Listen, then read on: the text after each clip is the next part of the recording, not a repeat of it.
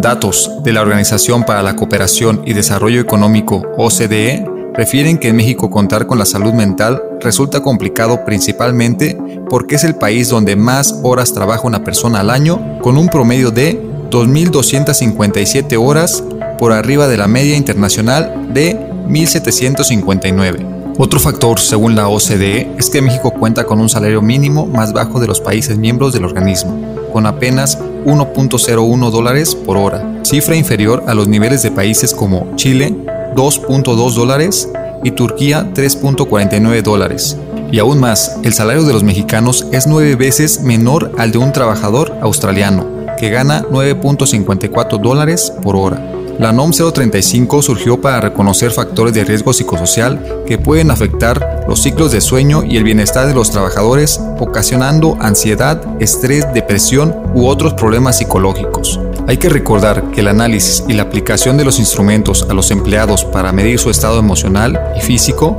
ya sea dentro de la oficina o en la modalidad de home office, para documentar el cumplimiento de la norma o tomar acción correctiva. En caso de que las empresas no cumplan con la norma 035, podría traer multas conforme dictamina el artículo 994, fracción 5 de la LFT referente a las normas de seguridad e higiene en el trabajo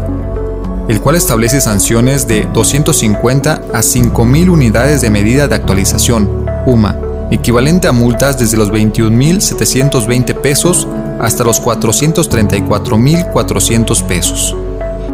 Recuerda que la prevención siempre será la mejor inversión.